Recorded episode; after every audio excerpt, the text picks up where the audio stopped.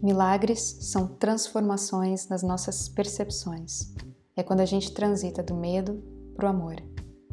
Esse podcast é uma reflexão sobre os caminhos que nos levam a operar milagres. Meu nome é Luca Mi, eu sou terapeuta holística e coach transformacional. A minha prática é baseada em princípios universais espirituais e técnicas que conectam corpo, mente e espírito. Para saber mais informações sobre as minhas sessões online ou para fazer uma doação para esse episódio, acesse meu site www.lucami.com. O episódio de hoje é sobre como abrir espaço interno. No mundo de hoje a gente vive bombardeado de informação. É como se a gente começasse a acumular informação dentro da gente. Se a gente realmente não tira o tempo para processar o que acontece com a gente, como a gente está reagindo com o que está acontecendo no mundo, a gente começa a entrar em um processo de automatização. É como se a gente entrasse em um, uma rota previsível de ser. É muito comum ouvir entre os meus clientes: eu não tenho tempo, eu não tenho tempo para meditar, eu não tenho tempo para viajar, eu não tenho tempo para mim mesma. Quando a gente não tem tempo para a gente mesmo, é um sinal de alerta. E esse sinal, ele está dizendo para você que você não está se cuidando como você deveria se cuidar.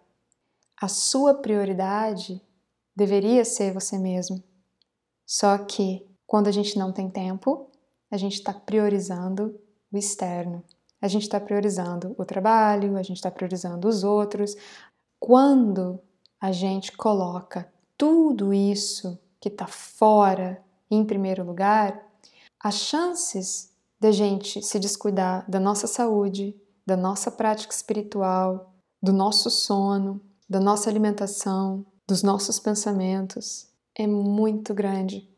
E aí o que acontece é que a gente começa a ter vários sintomas de estresse. A gente começa a ficar ansioso, a gente começa a não dormir bem, a gente começa a não comer bem, a gente começa a se frustrar quando as coisas não vão bem e a gente se percebe também reativo em relação ao que está acontecendo. Quando a gente tira mais tempo para a gente mesmo, a gente começa a ser menos reativo ao que está acontecendo e a gente começa a ser mais criativo. O Albert Einstein tem uma frase que eu adoro, que é: a gente não consegue resolver um problema com a mesma mentalidade que o criou. Então, quando a gente está operando nesse automático, a gente não está sendo criativo, a gente não vai trazer uma solução genial para essa poluição. Para a gente trazer solução, a gente precisa acessar o nosso eu elevado. E para isso a gente precisa de rituais, a gente precisa colocar no nosso dia a dia práticas que vão nos favorecer. Se você pode meditar 5 minutos pela manhã, 10 minutos pela manhã e no final do dia, já é muito. Se você pode tirar um final de semana para você, para ficar em contato com a natureza, é muito. Existem milhões de outras práticas que a gente pode agregar no nosso dia a dia e que vão começar a trazer, a diminuir o estresse e a trazer esse contato com o nosso eu superior e a abertura da nossa intuição. Eu, por exemplo, amo fazer banhos de sais e colocar óleos essenciais de lavanda, rosas, camomila e ficar lá, fazer uns mantras, umas orações. A questão é que esse processo de se autocuidar, de voltar para si mesmo, ele não é um luxo que você está dando para si mesmo. Ele é uma necessidade. Para você ser a melhor versão de si mesmo no seu trabalho, nos seus relacionamentos, em qualquer lugar, em qualquer área da sua vida, você precisa dar para você primeiro. Você precisa expandir a sua consciência primeiro. Você precisa entender quais são os pensamentos limitantes que você tem em relação a você mesmo para você não jogar o seu lixo interno nos outros, para você não projetar a sua culpa nos outros. Voltar para si mesmo deve ser a nossa prioridade. A gente pode voltar para si mesmo, quando a gente lê um livro, quando a gente anda na natureza, quando a gente fala sobre os nossos sentimentos com um amigo, quando a gente vai um pouco mais fundo em tentar é, apreciar e cuidar do nosso jardim interno. Abrir espaço interior é sobre começar a eliminar os rótulos que fazem com que a gente escolha rotas previsíveis. Essas rotas previsíveis, elas se tornam padrões nas nossas vidas. Quando a gente começa a perceber que existe um padrão acontecendo, talvez exista uma área na sua vida que você sente que está estagnada, que precisa de movimento, que precisa de luz, que precisa de criatividade. Quando a gente percebe esse padrão, a primeira coisa que a gente faz é se assustar e pensar como é que eu vou me livrar desse padrão. Mas a questão é que a gente não precisa se livrar de nenhum padrão. A gente precisa primeiro começar a se apreciar, começar a agradecer as experiências que estão acontecendo com a gente, porque elas são aprendizados, elas fazem parte da nossa evolução espiritual nesse planeta. Depois disso, é começar a se perguntar o que está sugando a minha energia, o que está realmente me prendendo, quais são os comportamentos, ou os relacionamentos, ou as atividades, ou as escolhas que eu tenho feito que não estão servindo à minha expansão, que não estão servindo à minha evolução. Para a gente se abrir para o novo, a gente precisa se libertar do velho, se libertar do passado. E aí a gente pode fazer uma lista de várias coisas que a gente pode começar a fazer para entrar nessa consciência de abertura, para entrar nessa consciência de expansão. A primeira coisa é o acúmulo de coisas. Se você tem um armário cheio de coisas que você não usa, Começa a empacotar e a doar, talvez você venda. Depois começa a perceber nas suas meditações essa quantidade de pensamentos que você tem que não te levam a lugar nenhum. E começa a diminuir esses pensamentos para encontrar esse silêncio interior. É dentro desse silêncio interior que a gente encontra a nossa paz e é nesse silêncio interior que a gente consegue ouvir o chamado da nossa alma. E aí a gente tem clareza no nosso caminho, e aí a gente consegue tomar decisões baseadas na nossa verdade. Quando a gente está ocupado, indo de projeto para projeto, reunião para reunião, a gente talvez esteja vivendo para atender as demandas externas, as expectativas do externo. E muitas vezes isso vai gerando uma certa frustração, porque no final do dia você deita na cama e pensa: poxa, eu não fiz o que eu gostaria de fazer, eu não falei aquilo que eu realmente sentia. Esse processo de voltar-se para dentro é um processo de começar a ser sincero consigo mesmo. É um processo de começar a se libertar das ilusões, dos falsos ídolos, no curso em Milagres existe é, uma passagem que fala sobre os falsos ídolos. A doença é um falso ídolo. A doença é a ideia de que a gente não tem poder. Existem vários estudos científicos que conectam as nossas doenças físicas com emoções. Então, se as nossas doenças são emoções que não foram libertadas ou curadas, quando a gente tem algum problema de saúde, é um ótimo momento para fazer essa cura e para começar a fazer prática do perdão, para fazer a prática do silêncio interior e realmente perceber o que, que você ainda não deixou ir. Quando a gente se volta para dentro, a gente se conecta com o momento presente.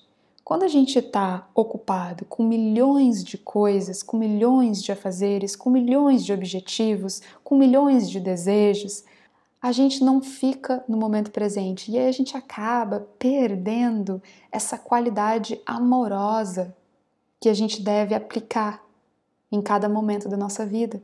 Porque a gente começa a ficar ansioso com o próximo movimento, a gente começa a ficar ansioso com o próximo objetivo. E aí a gente vai perdendo essa conexão com o momento presente. A minha dica é que você foque em uma coisa de cada vez. E como que você escolhe a coisa que você vai colocar mais prioridade, mais atenção, mais amor, mais luz? Primeiro você começa a meditar mais e a se perguntar o que que realmente me traz felicidade, o que realmente me traz paz interna, o que realmente é o desejo da minha alma. E deixa vir uma imagem, deixa vir um som, deixa vir uma palavra, deixa vir uma ideia. Às vezes não vai acontecer assim tão rápido. Continua praticando, continua perguntando.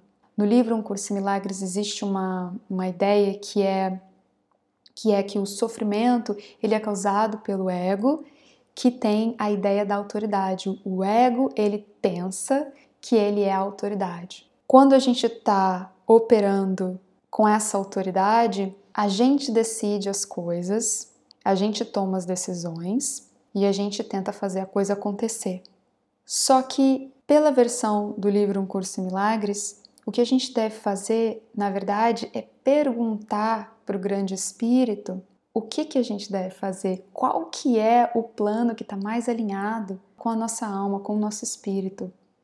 Quando a gente começa a perguntar para o universo o que, que é que a gente deve fazer, a gente se liberta desse ego, dessa figura autoritária, dessa masculinidade e a gente começa a se conectar com essa feminilidade que é receptiva, maleável, flexível. Quando a gente recebe essas informações, essas mensagens do universo, pode ser através dos sonhos, através de coisas que começam a chegar até você ou intuições, aí sim você pega essa energia masculina e coloca as coisas em ação, fisicaliza, materializa, manifesta.